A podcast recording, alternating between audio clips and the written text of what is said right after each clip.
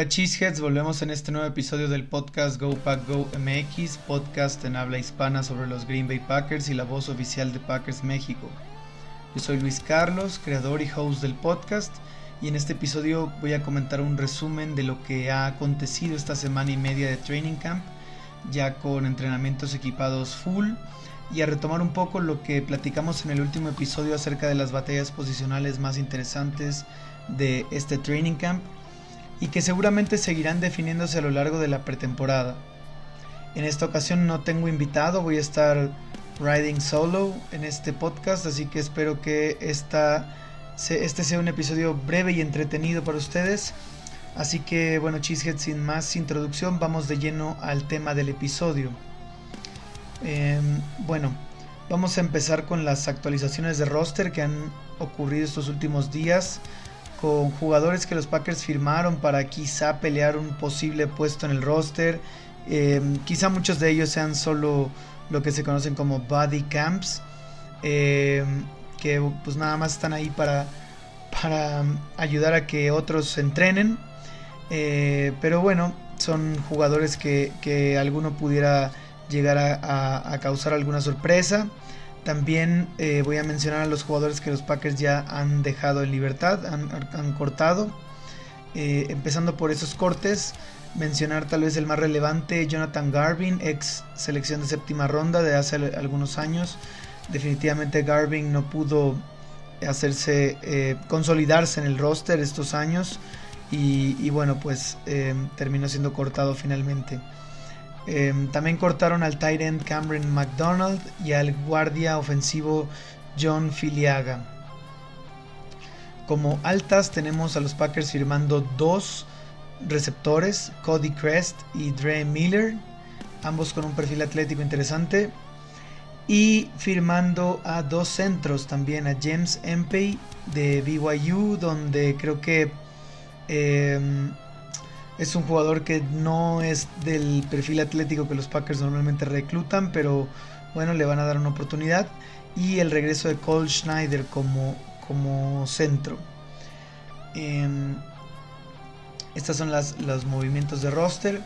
Ahora pasando a lo que habíamos dicho de las batallas posicionales. Recuerden que en el episodio anterior hablamos con Rachid Taja algunas, em, algunas batallas posicionales interesantes entre ellas se encuentra eh, pues la de safety, la de, tackle derecho, running back 3, em, wide receiver 5 y 6, quarterback 2 y 3.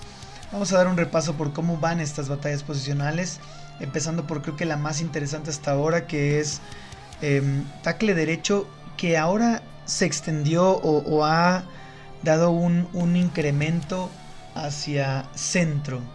En este momento se reporta que en el training camp hay una batalla de, para ver quién se queda con la posición de tackle derecho entre Josh Nickman y Zach Tom, como ya lo habíamos adelantado, con, con una aparente ventaja de Zach Tom, hasta que también se empezó a reportar que Zach Tom está recibiendo snaps como centro, lo cual abre una nueva batalla posicional con Josh Myers. Em, estos snaps como centro no solamente están pasando en one-on-ones o uno contra uno, eh, entre, digamos, un, drill entre eh, ofensivos contra linieros defensivos, sino que estos snaps se, los están, se lo están dando a, a, Tom durante periodos de, de de two minute que le dicen, ¿no? Y, live reps, digamos, o sea, scrimmage con, de ofensiva defensiva. Entonces esto ya abre una, batalla posicional nueva para Zach Tom que le está peleando el puesto titular a dos jugadores en dos posiciones distintas. Zach Tom es así de bueno y así de versátil, así que no, nos sorprenderá que, esté en esta posición. Lo malo es que eh, no tenemos suficientes sack toms, ¿no? Lo que, genial sería que hubiera uno en el centro y otro en, el tackle derecho, porque yo creo que Zach Tom tiene el talento para ser titular en cualquiera de esas dos posiciones. No dudo que le pueda quitar el puesto a Josh Myers o a Josh Nickman, pero mm, yo creo que aquí el reto de los Packers es encontrar cuál es la mejor combinación de cinco linieros. ¿Cuál es la mejor combinación? Porque si si Josh Myers gana el puesto como tackle, tal vez eso mueva a Zach Tom al tackle de... Perdóname, si Josh Myers gana el puesto como centro, tal vez eso mueva a Zach Tom a tackle derecho.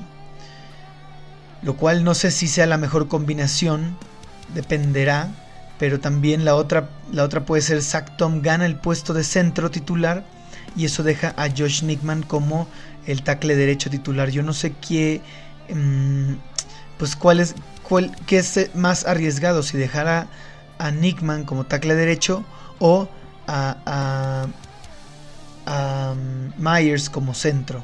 Eh, entonces, porque yo creo que, que Tom pudiera ser un, un upgrade de cualquiera de esos dos. Nickman no estoy seguro, yo creo que esa es una batalla no sé si más cerrada, pero, o sea, Nickman me gusta mucho lo que ha mostrado, pero sin duda tiene problemas para dominar a los speed rushers y, se le ha visto en situaciones complicadas varias veces. Em, y por otro lado, Josh Myers ha sido bastante inconsistente. Sí es una selección alta de draft y sí es un jugador que, se le ve o sea que el talento está ahí, pero ha sido demasiado inconsistente. Hasta ahora en este training camp lleva ya cuatro fumbles en intercambio a la hora de centrar el balón. Dos con Jordan Love y dos con Daniel Etling. Entonces, esa es una cuestión que hay que prestar la atención en el, durante este training camp. Me parece que Sackton puede quedarse con cualquiera de esos dos puestos. Habrá que ver cuál es la mejor combinación de, de cinco titulares en el equipo. Y, a mi parecer, esa es eh, tal vez la batalla posicional más las batallas posicionales más importantes en este momento y por eso quise arrancar con ellas. De ahí me voy a pasar a, otra batalla posicional que, está interesante, eh, es wide receiver 5. Eh, como saben, el cuerpo de receptores es muy joven, Em, sin estrellas consolidadas, sino jugadores muy jóvenes que están hambrientos de ganarse su lugar en la NFL. Y, de entrada podemos asegurar que los top 4 receptores y que más snaps y recepciones van a tener en el año son Christian Watson, Romeo Dobbs, Jaden Reed y, Romeo, y perdón, Samori Toure. Eh, esos cuatro son los principales wide receivers del equipo y que de nuevo lo más seguro es que van a recibir más, más snaps. De ahí el, el wide receiver 5 puede ser el último wide receiver que quede en el roster, a menos de que los Packers quieran llevar 6 receptores. Yo no los veo llevando más de 6 a la temporada. Pero eh, este, el rol del receptor 5 y tal vez 6 pues va a ser más rotacional, más para darle un respiro a los otros 4. Entonces es importante saber quién va a llevarse ese puesto. Hasta hace unos días todo parecía indicar que quien lideraba ese, eh, esa batalla por el puesto de wide receiver 5 era eh, Dontavian Wicks, el novato de quinta ronda. Sin embargo, Dontavian sufrió una conmoción en uno de los entrenamientos y se ha perdido hasta ahora, según mis cuentas, seis eh, seis entrenamientos ya. Perdónenme, eh, tres entrenamientos ya. Eh, entonces ahí pues me parece interesante que mientras Dontavion Wicks ha estado ausente, eh, el que parece ha tomado la delantera ha sido Bo Melton. Bo Melton que recordemos es un, es un receptor que los Packers reclamaron del practice squad de los Seahawks la temporada pasada, a media temporada, y que no vio acción en ningún juego, pero que definitivamente a los Packers les gusta. Entonces, Bo Melton ha aprovechado sus oportunidades sin duda, y me parece que, este ya es un momento de, de si Wicks no regresa a tiempo, quizá no vaya a poder recuperar ese puesto como wide receiver 5 y me parece interesante que él, eh, o sea, que Melton sea quien ha estado tomando ventaja de ello porque eh, Grant Dubose, el otro receptor novato, no ha estado entrenando por una lesión en la espalda desde hace ya varias desde hace ya varios meses, lo cual parece preocupante para un jugador que necesita eh, entrenamientos para ganarse un lugar en el roster, como una selección de draft de séptima ronda, y del cual se esperaba mucho aparentemente, pero no ha participado ni en la semana, ni en el rookie minicamp, ni en los OTAs, ni en el minicamp, ni training camp, nada. No lo hemos visto absolutamente nada. Se ve que su lesión es de cuidado, así que eso es algo, una desventaja muy grande para Dubose. Em, otros receptores que se han colado por ahí. Em, Cody Crest, por ejemplo, ha estado en. ha tenido un par de, recepciones interesantes. Este. que se han reportado. Pero quién sabe si eso le garantice más. Más oportunidades. Más snaps. Eh, Malik Heat, que es un novato agente libre firmado este año. Que estuvo dando mucho de qué hablar durante el, el, el rookie minicamp pues se ha desaparecido durante este training camp. Y Deuce Watts también no se ha hablado mucho de él. Eh, entonces yo creo que las cosas están entre Dontavion Weeks cuando regrese porque lo había estado haciendo bien antes de su conmoción. Y, y tal vez Bo Melton. Grant Dubose es una gran incógnita de qué va a pasar con él porque definitivamente es grave que, que no haya podido que no ha podido entrenar ni un solo ni una sola ocasión desde que fue drafteado. Su lesión es de espalda y no se sabe cuál sea la gravedad de, dicha lesión. Eh, pasando al siguiente grupo de batalla posicional que me parece interesante es coreback 2 y 3. Antes del inicio de training camp, los Packers firmaron a un cuarto coreback que fue em, el coreback que fue campeón de la USFL y MVP, eh, Alex Magoo. Alex Magoo es un jugador que ya ha tenido un paso por la NFL previamente. Estuvo en algunos training camps de otros equipos y, nunca logró consolidarse en la NFL. Ha sido como lo que se conoce como un journeyman. Él jugó en la Universidad de Florida International pero eh, pues no, no ha tenido una realmente una eh, consolidación en, la NFL. Pasó por los Seahawks y los Texans. Eh, pero es un jugador interesante, el que se querrá observar más, que se suma a la batalla de coreback 2 y 3 entre Sean Clifford, Danny Etling. Me parece que Sean Clifford tiene una ventaja considerable porque él es una selección de draft de, Brian Gutekunst, que sabemos que él valora mucho. Pero la verdad es que no se ha reportado nadie despegándose mucho. Y, el orden actual de las cosas son Danny, Danny Etling, quarterback 2, Sean Clifford, quarterback 3 y Magoo 4. Magoo, me parece que no ha tenido ni tendrá, o sea, a menos de que empiece a hacer cosas extraordinarias, no ha tenido ni tendrá muchas oportunidades para, para darse a notar si las cosas siguen así. Y, Etling parece tener un poco la ventaja sobre Clifford. El problema es que Etling tiene desventajas considerables siendo un, jugador de segundo año con 29 años ya y undrafted free agent, a diferencia de Sean Clifford que es, un, es una selección, un pick de draft de quinta ronda de Gutekunst, que él valora mucho eso y, y aunque Clifford realmente no se ha separado nada de, de, de Etling, eh, y sigue como en esta rotación de coreback 3, creo que va a terminar pesando el estatus de draft ahí. Eh, hay, que ver. Sobre todo me interesa mucho verlos en estos entrenamientos en conjunto contra los Patriotas y, Cincinnati. Y también me interesa ver eh, los juegos de, de, pretemporada, ¿no? Ahí es donde más vamos a poder evaluar qué tal, qué, tan qué tanto se van a separar Etling, Clifford y Magoo para quedarse con un, puesto de coreback 2 y tal vez 3. Em, ahora pasando al siguiente puesto, running back 3. Este yo hablaba en el podcast anterior que me parecía una batalla posicional interesante, pero nada más lejos de la realidad. No ha sido nada relevante o no, o al menos no se ha reportado nada muy relevante durante el training camp. Eh, la verdad no, no ha habido, o sea, pues Aaron Jones y, AJ Dillon, pues ya combo 1 y 2. El 3 no parece que, que haya nada claro. Pero es porque nadie se ha destacado realmente. O sea, todos los, los que están ahí participando por ese puesto están, están quedando eh, sin mucho, sin, dar mucho de qué hablar, ¿no? Eh, Tyler Goodson ha sido utilizado en algunas eh, posiciones. Se ve que Matt LaFleur reconoce que tiene talento y está intentando darle algún rol que le pueda ayudar a hacerse de un puesto en el roster.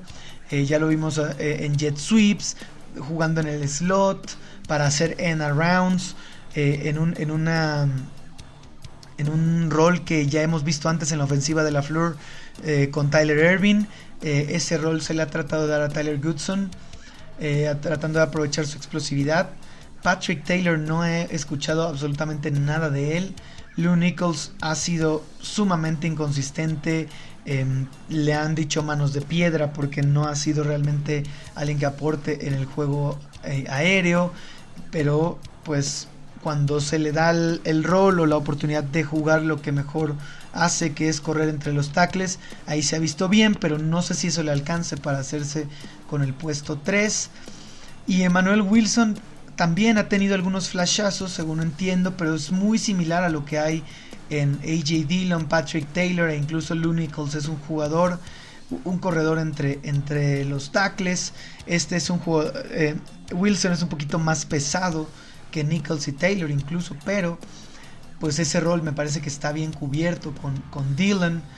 Em, no sé si eso es lo que buscará Green Bay como running back 3, pero al final del día creo que el cambio de reglas de cómo funciona el, el Practice Squad, la escuadra de prácticas, que ahora es de 16 jugadores, y además te permite elevar una cantidad de jugadores en los días de juego, pues eso puede hacer que los Packers vuelvan a repetir lo que hicieron la temporada pasada, estando con solamente dos running backs en el, en el roster final y manteniendo a uno o dos, tal vez dos o tres running backs en el practice squad de 16 jugadores y elevando tal vez a uno o dos en el día en, game day, ¿no? Em, así que bueno, eso para mí hace que pierda un poco de relevancia esta batalla posicional de running back 3. Mm, tal vez ninguno de los mencionados fuera de AJ Dillon y, Aaron Jones hagan el roster. Así que pues habrá que estar pendientes de ello. Eh, pero sin duda me parece que es una batalla posicional que pierde relevancia. Ahora, pasando a la única batalla posicional que me parecía relevante de la defensa, la posición de safety sigue siendo una absoluta incógnita. ¿Qué va a pasar ahí? Porque no se ha reportado nada respecto a, digamos, algún, algún jugador despegándose del resto. Em, hasta ahora los titulares en la posición son em, eh, obviamente Darnell Savage y Rudy Ford. Rudy Ford se ha consolidado como el segundo safety hasta ahora em, y, ninguno de los otros contendientes le ha ganado, eh, o sea, le ha ganado terreno. Eh, ha concedido snaps. Nadie realmente se, ha visto como una amenaza para Ford. Todavía le falta mucho esta batalla posicional, me parece. Sobre todo hay que ver bien qué va a pasar con Em, con estos jugadores que están contendiendo por ese puesto de safety en los entrenamientos en conjunto. Será muy interesante ver eso. Y obviamente en, en, el, en la pretemporada, donde ahí se va a poder ver más a detalle, em, pues tacleadas más en vivo. Em, que hagan lo que se les pide que, que hagan, lo que se espera que hagan eh, estos jugadores me parece que ahí es un mejor, una, mejor vitrina para verlos, porque pues en el training camp digamos que pues es importante que estén equipados y todos, pero safety es una posición que requiere mucho verlos taclear, verlos golpear, verlos seguros en la cobertura, entonces para eso yo creo que va a ser más útil eh, tanto los entrenamientos conjuntos como los, los partidos de, de pretemporada. Owens creo que tuvo ya una intercepción pero fuera de eso no ha habido nada. O sea, Anthony Johnson Jr. ha sido constante. Se ha reportado que constantemente Luke Musgrave le ha ganado en, en uno a uno. Eh, Tavarius Moore se ha visto poco. Eh, que más Dallin Levitt pues está relegado a ese, pues, ese rol de, de, em, equipos especiales. Inis Gaines no se ha visto mucho, no se ha escuchado mucho. Inis Gaines es quizás un jugador que tiene ya su última oportunidad de hacerse de un rol, porque él ya estuvo en este roster la temporada pasada y tuvo algunas oportunidades, pero no se termina de afianzar y definitivamente Rudy Ford le lleva un paso por encima. Así que em, hay que ver de nuevo, repito, hay que ver cómo estos jugadores se desempeñan durante eh, el resto del training camp y la pretemporada para tratar de ver quién se despega, pero hasta ahora es el puesto em, de Rudy Ford a perder. Él se perfila como el titular junto a Savage. Un último batalla posicional que quiero mencionar que ha mm, pues ha cobrado un poquito de relevancia estos, esta semana y media de training camp, eh, de acuerdo a redes sociales, a, personas que cubren el equipo y que están ahí en este momento, y que puede no parecer tan relevante esta posición, pero me parece que sí eh, vale la pena mencionar, es la batalla posicional del el despejador. Sabemos que Pat O'Donnell está bajo contrato con los Packers y, ya este sería su segundo año con el equipo. Y tuvo una temporada decente la, temporada pasada. Sin embargo, los Packers trajeron a Daniel Whelan, que venía de jugar en la XFL, lo escautearon de la XFL, y eh, me parece a mí que, lo que se ha dicho de, de, de Whelan, que jugó en los DC Defenders, eh, y que además fue un All XFL Honors eh, de, esta liga. Eh, se ha visto muy bien en los entrenamientos según los reportes, eh, con, patadas que superan en tiempo en el aire y, distancia a, Pat O'Donnell y Whelan le da una ventaja, bueno, le da una oportunidad o, le da una situación ventajosa a los Packers respecto a esta posición de cara al futuro, porque Whelan es un jugador más joven, mucho más joven que, que O'Donnell, lo cual lo puede afianzar como un despejador del futuro para los Packers y mucho más barato. Entonces, eso es una cuestión a seguir porque O'Donnell está bajo contrato, no es un contrato muy alto, pero me parece que es relevante darle seguimiento a esto porque no, no, no habría que sorprendernos si Willan le gana la, la, batalla a, O'Donnell. Los Packers deciden cortar a O'Donnell y, y ahorrarse unos, unos dólares eh, y, mantener el control sobre esta posición por años eh, en el futuro, ¿no? Eh, la cosa pinta bien para Willan, vamos a ver si mantiene consistencia, porque esto es lo que usualmente separa a, los jugadores que se quedan con el roster y a los que no. Consistencia durante todo el training camp y y también la pretemporada. Yo, creo que los vamos a ver rotar en, en ambas, en ambas instancias a, a estos dos jugadores.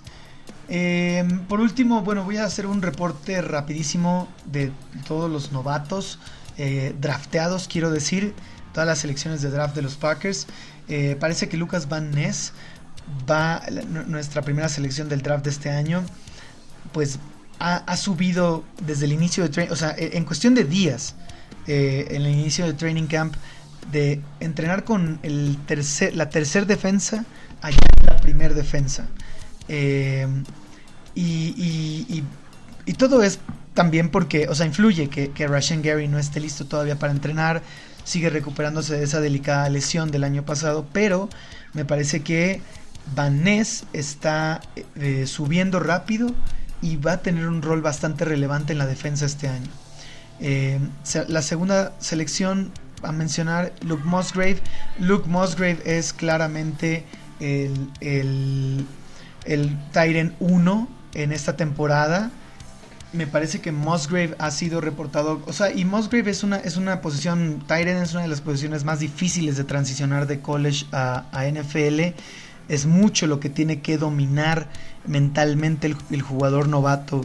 Y, y poder ejecutarlo a la velocidad de la NFL eh, requiere un periodo de, adaptación, una curva de aprendizaje y usualmente los Tyrants novatos no suelen producir mucho en su primer año, pero todo apunta a que Musgrave sea el Tyrant 1, Tyrant titular desde el día 1 y, ha tenido todas las oportunidades como les digo, ¿no? Pero eh, se ve bien, en, o sea, de acuerdo a los reportados, se ve muy bien al, momento, o sea, en el juego aéreo, pero todavía tiene muchos puntos a mejorar en cuanto a, bloqueo em, en el juego terrestre, que es una, un aspecto de la posición que se le va a pedir mucho.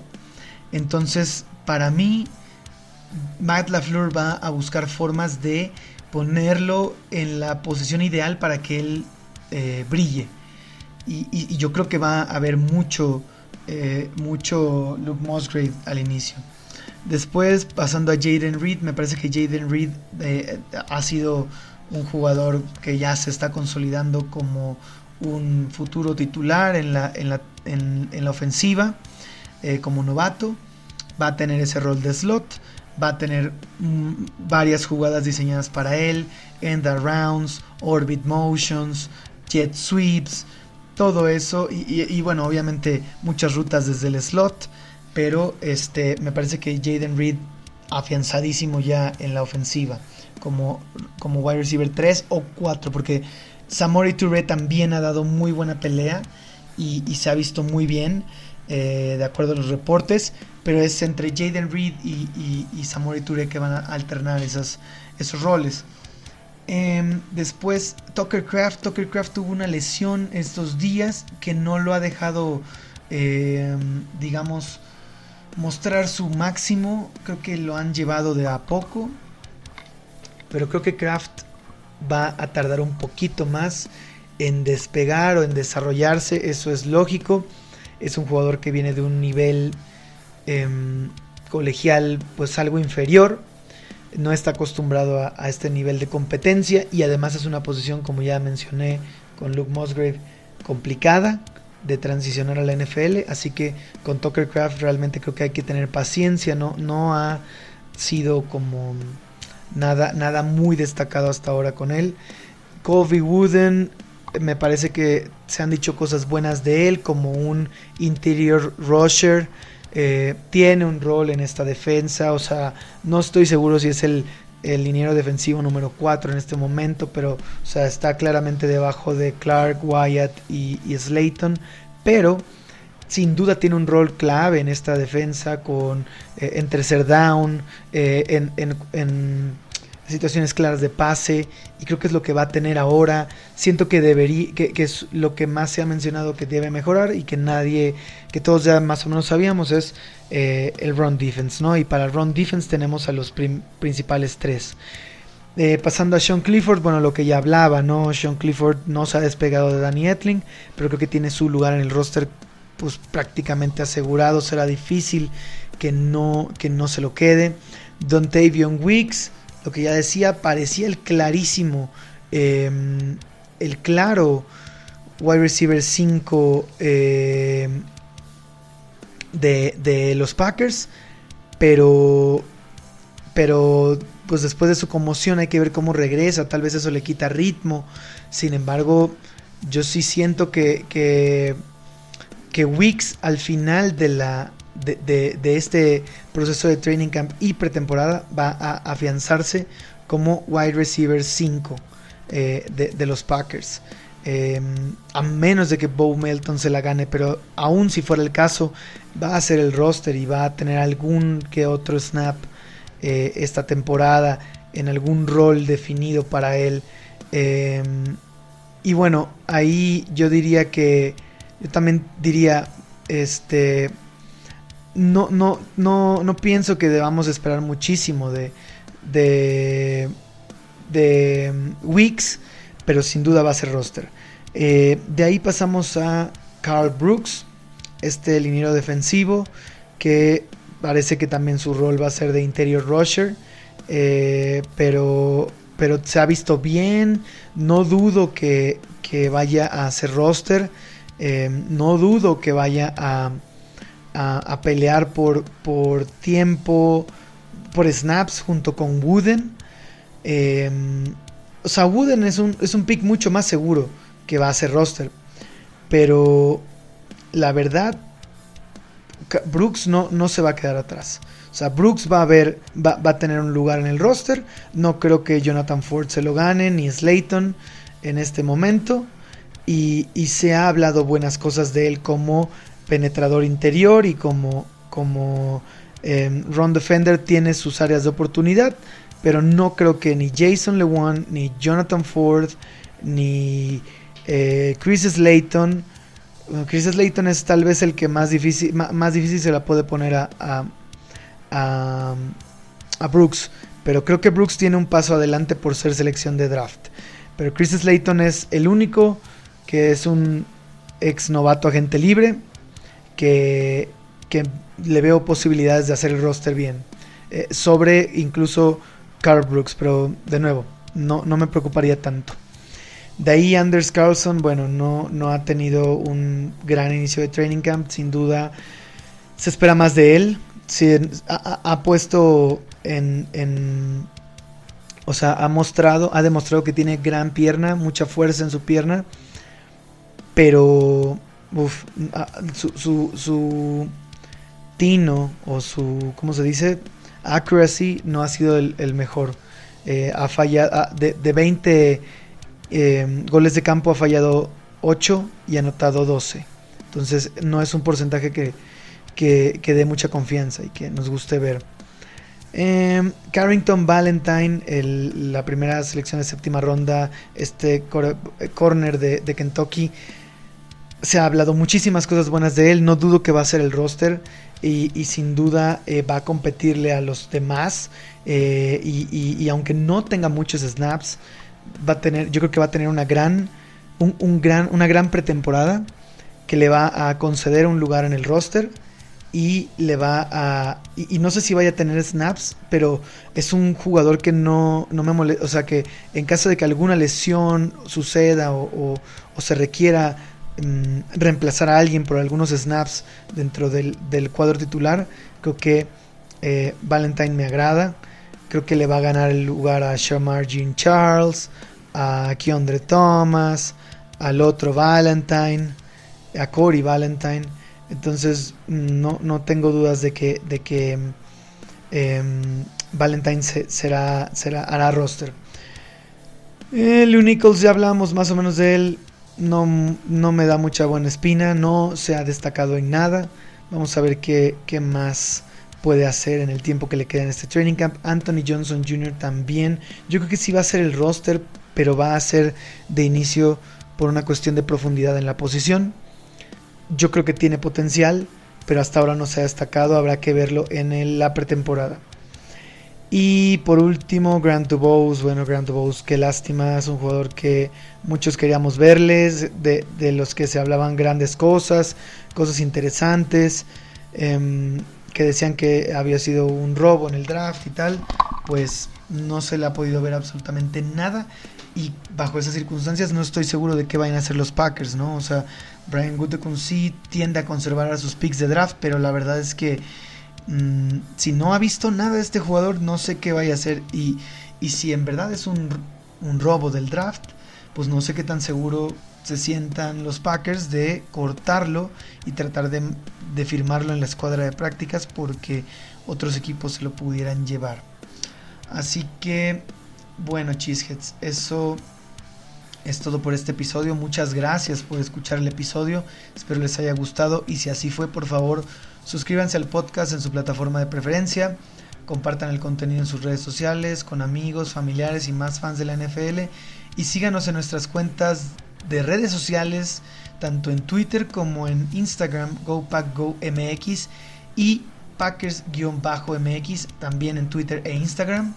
Y, también pueden seguir a Packers-MX en eh, Facebook, en el grupo de Facebook, para estar más informados con todas las actualizaciones de nuestros Packers, con el training con, durante este training camp y previo a los primeros juegos de pretemporada. Recuerden que ya esta semana hay NFL, ya empezamos con el primer juego de pretemporada, el juego del Salón de la Fama.